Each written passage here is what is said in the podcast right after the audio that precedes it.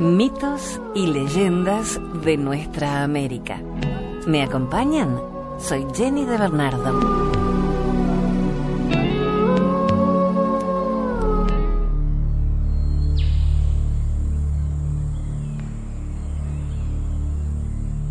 Los calchaquíes pertenecieron al grupo de los diaguitas, grupo étnico que habitó en valles y quebradas del noroeste de Argentina.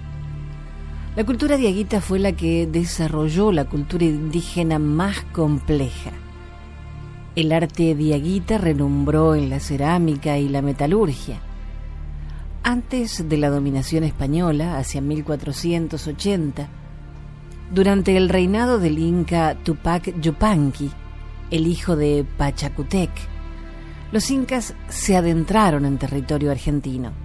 Esto explica los elementos incaicos que influyen en esta leyenda. El cardenal es un pájaro de tamaño mediano y de agradable aspecto que nidifica en los montes. De plumaje compacto, tiene el lomo color gris acero el pecho y el abdomen blanco ceniciento, la garganta y la cabeza rojo vivo, lo mismo que el penacho de suaves plumitas en que ésta termina. Una línea blanca separa el rojo de la cabeza del gris del lomo. Las alas son estrechas y puntiagudas y la cola larga y cuadrada. Movedizo, ágil, vivaz, es muy cantor su canto en forma de gorjeos o silbidos es fuerte y muy agradable, y se asemeja a los sonidos que brotan de una flauta. El nido, de paja, plumas y cerda, muy liviano, lo construye en los árboles y arbustos. Los guaraníes lo llaman acapita, cabeza roja. En la leyenda calchaquí el cardenal surgirá como metamorfosis de una pareja humana desventurada. Esta leyenda fue extraída de Antología Folclórica Argentina del Consejo Nacional de Educación año 1940.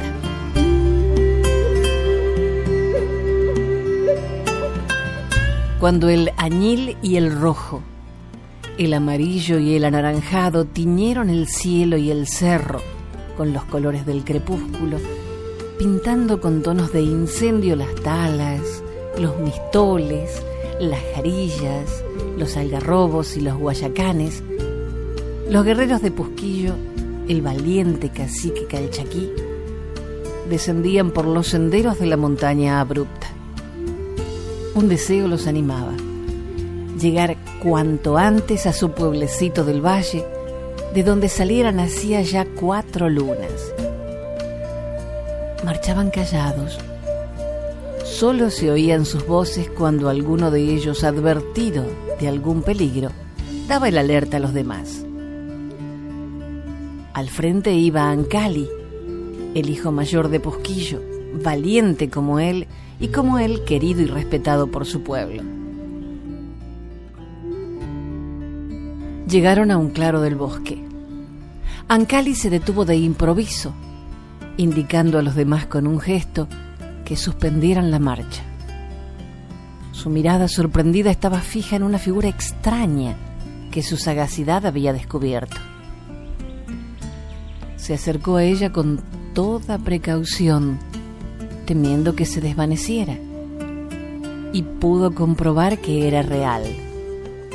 Una hermosa joven, recostada contra un corpulento pacará, dormía plácidamente un rayo de luna iluminaba su rostro pálido y arrancaba destellos de plata de la túnica con que cubría su esbelto cuerpo.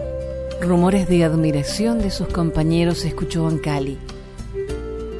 Se acercó sigiloso para no despertar a la niña.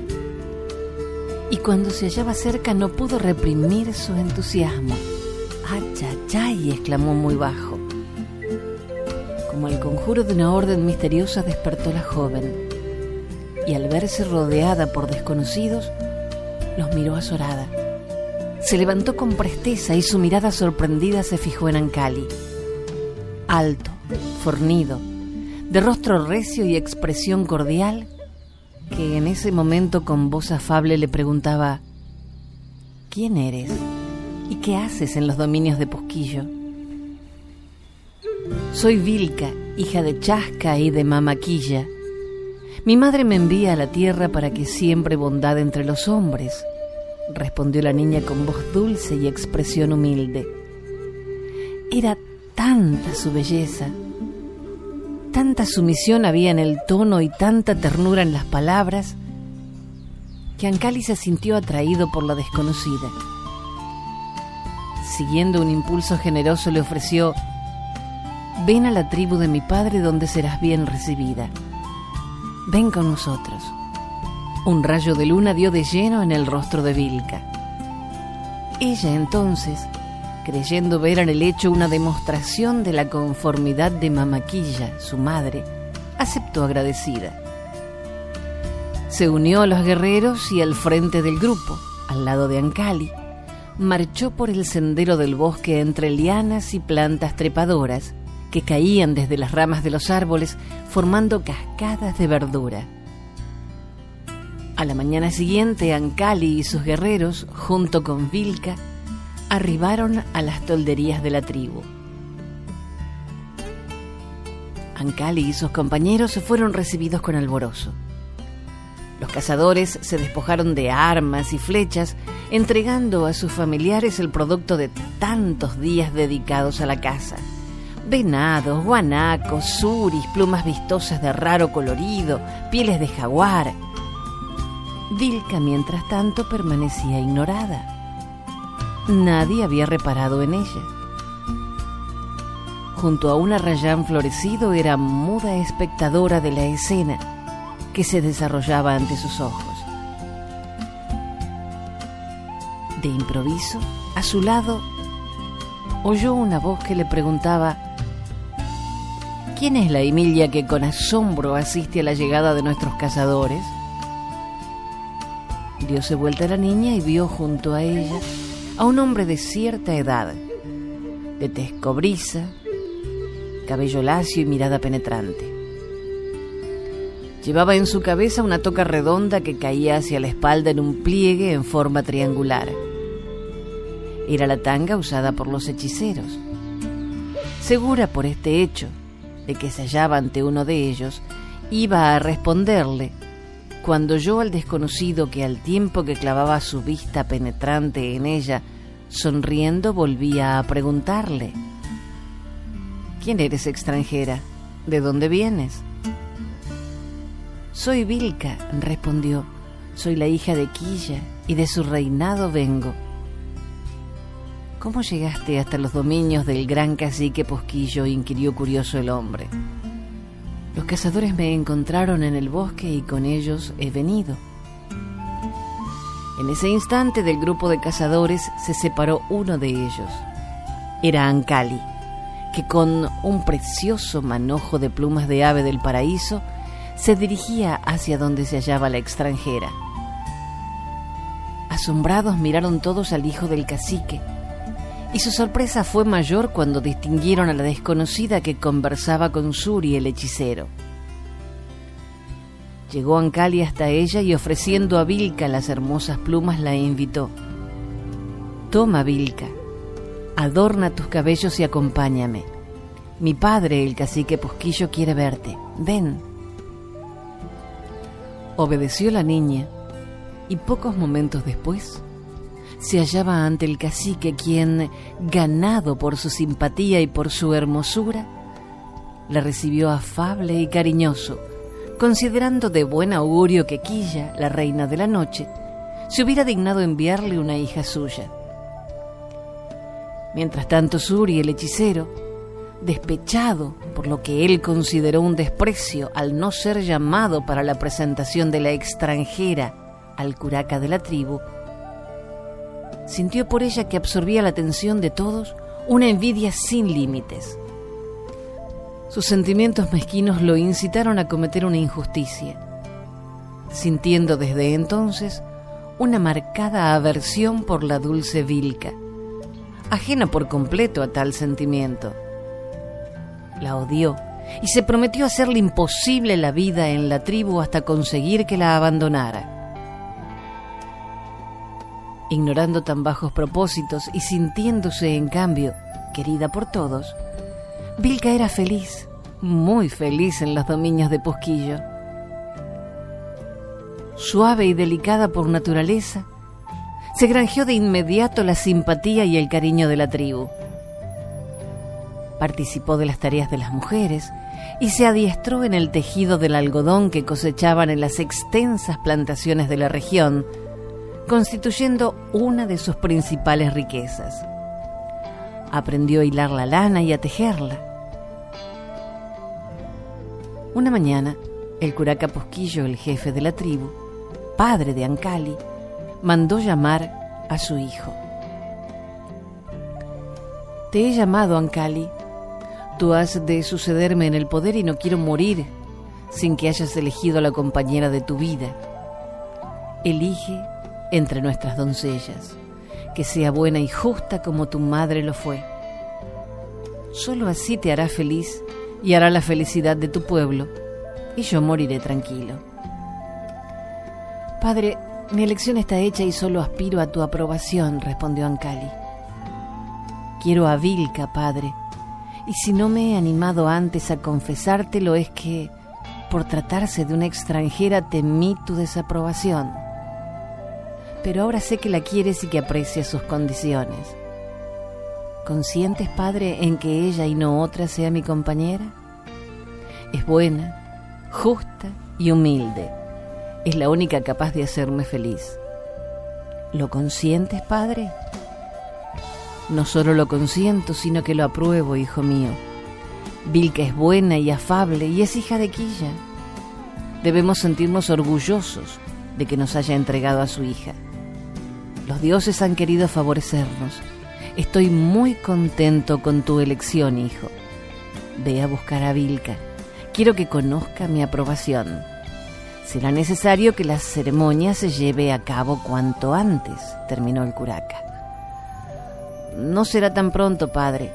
Antes quiero ir al nevado de Pizca Cruz en busca de la raspadura de piedra de la cumbre, del lugar donde caen los rayos que curará tus males. Vilca te cuidará durante mi ausencia y a mi vuelta, cuando te hayas completamente restablecido, me uniré a ella para siempre. Mamaquilla nos protegerá desde el cielo. Voy en busca de mi novia, padre. Al salir de la casa, Ancali se cruzó con Suri, que llegaba como todas las tardes, con una poción destinada a su padre. En el horizonte, encendido en fulgores de incendio, el sol escondía sus últimos rayos. Corrió Ancali en busca de su prometida. Cuando volvió con ella, feliz al poder realizar su mayor deseo, la presentó a su padre. El anciano se hallaba tendido en el lecho con los ojos cerrados, respirando con dificultad. Desde un rincón en sombras observaba Suri. Ancali tuvo un sobresalto. Su padre estaba peor que cuando él lo dejara hacía unos instantes. Vilca frotó la frente del anciano con hierbas aromáticas y el viejo cacique abrió los ojos. Después, con dificultad, levantó una mano y con voz desfallecida balbuceó, Que seáis felices, hijos míos, que nuestros dioses os protejan. Cerró los ojos nuevamente y recostó pesadamente la cabeza. Vilca y Ancali se miraron consternados. El hijo tomó una resolución. Quédate con él, Vilca. No te separes de su lado. Yo corro al nevado de Pisca Cruz a buscar la piedra que cura. Al oír estas palabras, Suri, el machi, el hechicero, salió de la sombra y encarándose con los jóvenes profetizó. Los dioses no están contentos por eso quieren la muerte del curaca. Hay en la tribu alguien que provoca la ira de nuestros antepasados, alguien a quien debe haber enviado su pai. Ten cuidado, Ancali. Con paso mesurado y una significativa mirada cargada de odio dirigida a Vilca salió el hechicero. ¿Qué ha querido decir el machi Ancali? ¿Por qué me miró con encono? ¿Por qué sospecha que soy enviada de su pai? Nada puedo explicarme, repuso consternado el joven. Pero en cambio desconfío. Desconfío de Suri. Sus pócimas empeoran a mi padre. Creo que en lugar de buscar la salvación de su vida, trata de darle muerte. Y mi padre en cambio confía en él. ¿Con qué fe sigue sus consejos y toma los brebajes preparados por él? Yo por mi parte he creído comprender que Suri nos odia ¿Pero por qué? terminó ansioso. Ancali escucha. Nunca quise hablarte de esto porque no hay razón para hacerlo. Pero ahora es necesario que sepas. A quien odia el machi es a mí. Me lo dijo hace tiempo para convencerme de que abandonara la tribu y me amenazó con males irreparables de los que habría de sentirme culpable. No lo creí sin duda has llevado la venganza contra tu padre por haberme admitido en tus dominios. ¿Cómo es posible? le interrumpió Ancal indignado. ¿Qué razón puede tener? Supone que yo, hija de Quilla, poseo facultades superiores a las suyas y desea arrojarme de aquí. Él no ve con buenos ojos nuestro matrimonio. Cree que es la oportunidad que busco para ejercer luego mis poderes contra él quiere vengarse en ti para que me arrojes de tu lado. No permitas que continúe atendiendo al cacique. Tú confirmas mis sospechas. No abandones a mi padre mientras dure mi ausencia. Correré tan rápido como el venado y dentro de dos días, cuando Inti, el sol, envíe sus rayos más cálidos a la tierra, estaré de vuelta con la piedra milagrosa que salvará a mi padre se despidió Ancali y desde ese momento Vilca no se separó del anciano Curaca. Este, agobiado por la fiebre, yacía inconsciente, mientras de sus labios brotaban palabras entrecortadas pronunciadas en el delirio. La noche fue terrible. Entre estertores y gemidos pasó el enfermo sus horas. Vilca, con el cariño y la suavidad que le eran propios, cubría la frente ardorosa con hierbas aromáticas. Un rayo de luna penetraba por la abertura de la entrada. A la madrugada, creyeron que el enfermo reaccionaba.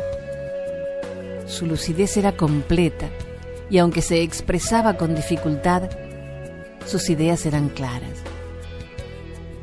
Llamó a la futura esposa de su hijo para decirle, Vilca, hija, ya puedo llamarte así porque te considero hija mía.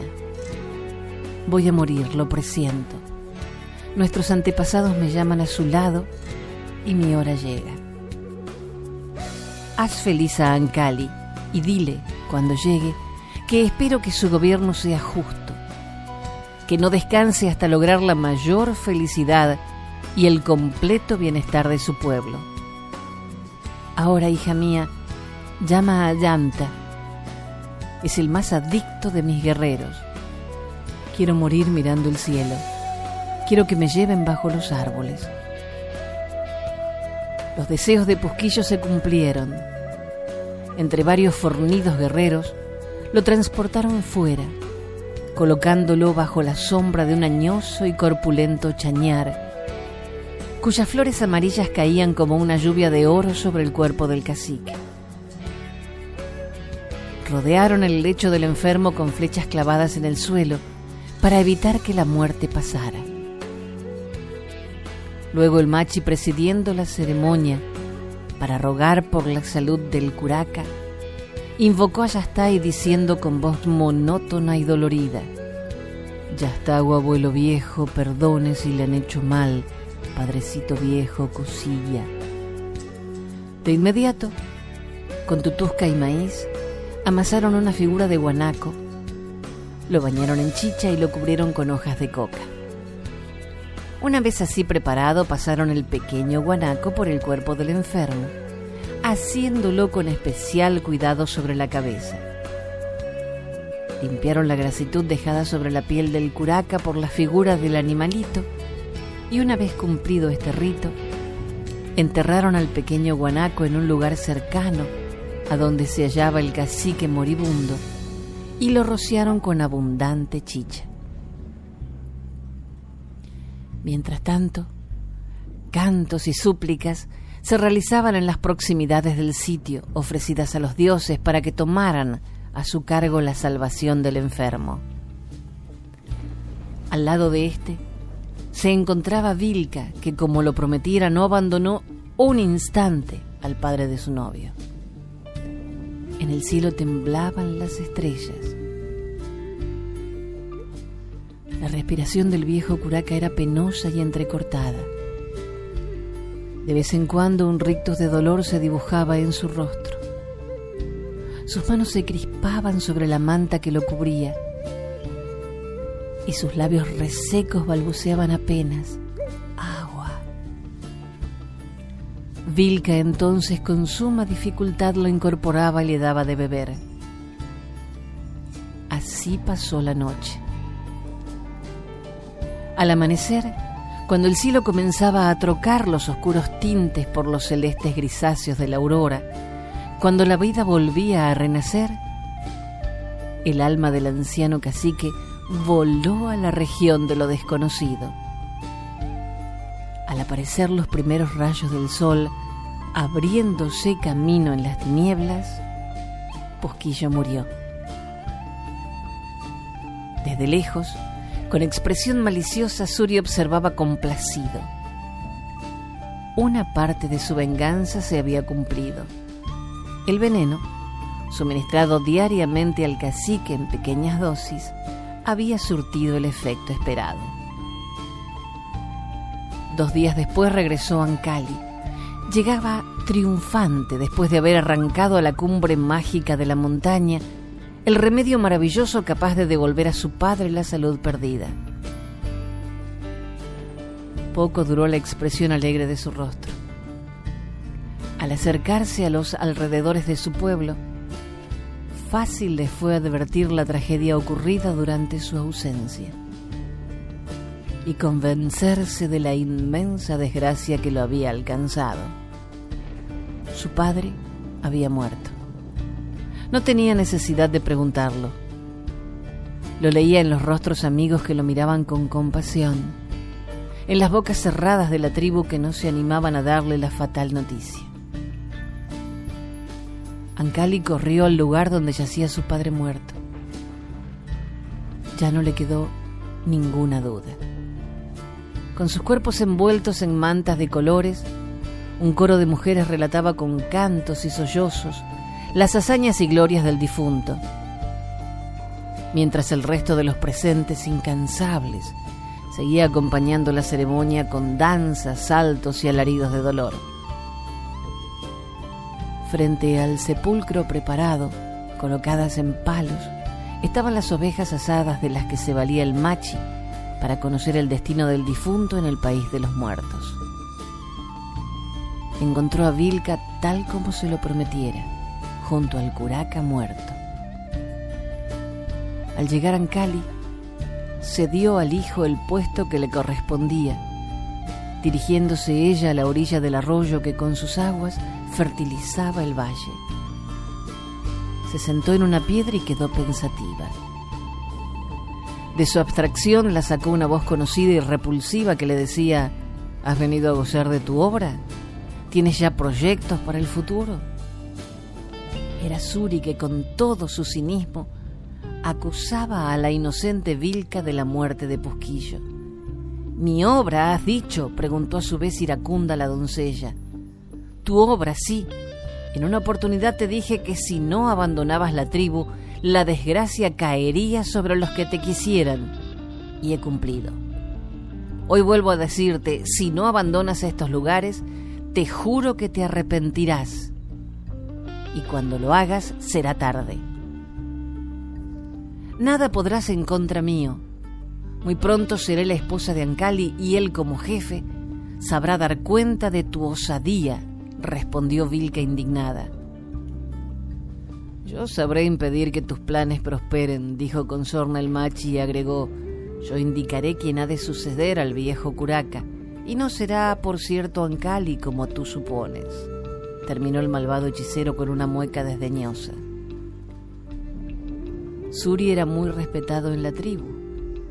Los poderes sobrenaturales que se le reconocían hacían considerarlo un ser superior enviado por los dioses tutelares. Su palabra se oía con interés y sus consejos eran seguidos sin discusión.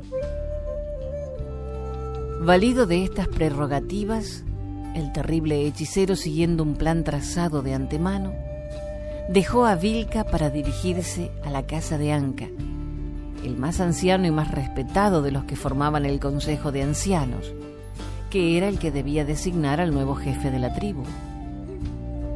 Con palabra persuasiva y acento terminante, como si se tratara de la más cierta de las revelaciones, le dijo, A tu gran sabiduría e inigualada experiencia, quiero librar el secreto que me han revelado los astros. Una gran desgracia se cierne sobre nuestra tribu. Horas amargas tendremos que pasar, pues estamos a merced de una impostora que miente diciéndose hija de Quilla para ser admitida con confianza entre nosotros. Pero mi poder ha descubierto su superchería, y yo puedo decirte, oh gran anca, que la extranjera miente, es una enviada de su pai, llegada para labrar nuestra desgracia. Por lo tanto debe ser condenada a morir. Si así no lo hiciéramos, los mayores males acabarán con nosotros, como lo ha hecho con nuestro gran cacique. Impresionado por tales palabras, apresuróse Anca a convocar al Consejo de Ancianos, que de inmediato resolvió condenar a muerte a la infortunada Vilca. Nada se le participó a Ancali, temeroso de que se opusiera al designio de los astros por salvar a su prometida. Y esa noche, cuando todo era quietud y paz en la tribu, los que debían hacer cumplir la pena, amparados por la oscuridad de la noche, sacaron a Vilca de la casa donde estaba descansando y la llevaron a la montaña en la cual le darían muerte, luego de cumplir ritos establecidos. Una vez allí buscaron una piedra alta y angosta a la cual la ataron. De inmediato, a cierta distancia esparcieron hierbas olorosas, y mientras Suri hacía conjuros para alejar a su pai, uno de los ancianos encendió las hierbas que desprendieron un humo denso de olor acre. La infeliz Vilca gritaba su inocencia y lanzaba desesperados llamados a su prometido a quien pedía socorro. La luna, desde el cielo, era mudo testigo de esta escena desgarradora. Suri, por el contrario, se sentía muy feliz. Todo sucedía de acuerdo a sus más íntimos deseos y a sus bien trazados planes. Por fin iba a lograr la desaparición de la intrusa. Sin embargo, no contaba el malvado hechicero con el cariño y el respeto que sentían por Ancali sus subordinados. Uno de ellos Joven, audaz y valiente era Huasca. Volvía de acompañar hasta el límite de los dominios de Pusquillo al cacique de una tribu vecina venido para asistir a las ceremonias fúnebres del difunto Curaca. Al pasar cerca del lugar señalado para el sacrificio de Vilca, Huasca, favorecido por la luna que continuaba iluminando la escena, notó que algo insólito sucedía. Los angustiosos gritos de la doncella atrajeron su atención. Se acercó cauteloso tratando de no ser visto y observó. Reconoció a Vilca y al oír que se repetían sus desesperados llamados a Ancali, abandonó el lugar corriendo a avisar a su jefe. Pronto estuvo ante él poniéndolo al tanto de lo que sucedía. De inmediato partió Ancali al frente de varios guerreros que no lo abandonaban nunca. Cuando llegó al lugar del sacrificio, los conjuros y las ceremonias continuaban. Vilca desfalleciente, la cabeza caída sobre el pecho, lloraba su infortunio. Corrió Ancali a librarla de las ligaduras y cuando ya la creyó salvada, una lluvia de flechas partió del grupo de verdugos de la hermosa y dulce Vilca.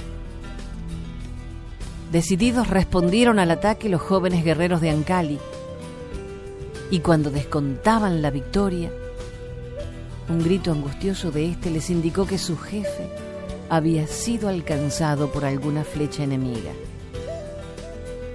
Así era en efecto. De la cabeza del intrépido muchacho manaba abundante sangre que Vilca trataba de restañar con sus manos cariñosas.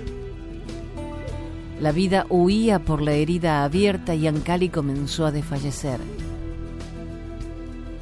Angustiada, un gemido brotó de la garganta de la infortunada doncella, que se abrazó a su prometido como queriendo infundirle la energía que le faltaba. Ese fue el momento que quiso aprovechar Suri para apoderarse de los jóvenes. Pero cuando ya creyó tenerlos a su alcance, debió sufrir la más cruel de las derrotas. Los cuerpos de Vilca y de Ancali se achicaron y perdieron su forma humana, tomando en cambio la de dos hermosos pajaritos grises cuyas cabecitas blancas estaban adornadas con un llamativo penacho rojo, tan rojo como la sangre que emanara de la herida que la flecha traicionera causó a Ancali. Aún así Suri quiso tomarlos, pero las dos avecillas abriendo las alas echaron a volar hasta posarse muy juntas en las ramas de un tarco para entonar desde allí una melodía muy dulce. Conjunción de amor y libertad que pobló los aires con armonías de cristal. No desesperó el malvado Suri y tomando el arco y las flechas, arrojó una a las avecillas. Pero la flecha arrojada se volvió contra el hechicero, incrustándose en su corazón y terminando con un ser tan perverso que solo causó males entre los que le rodearon. Mientras, desde las ramas del tarco en flor, llegaba el canto alegre de las nuevas avecillas.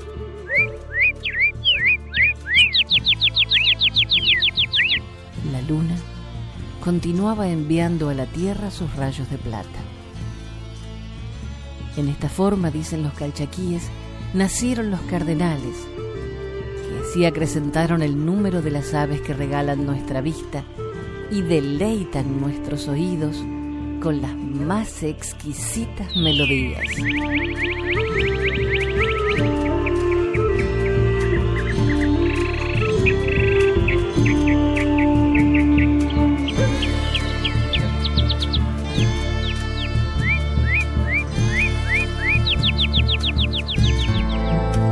Hasta el próximo relato.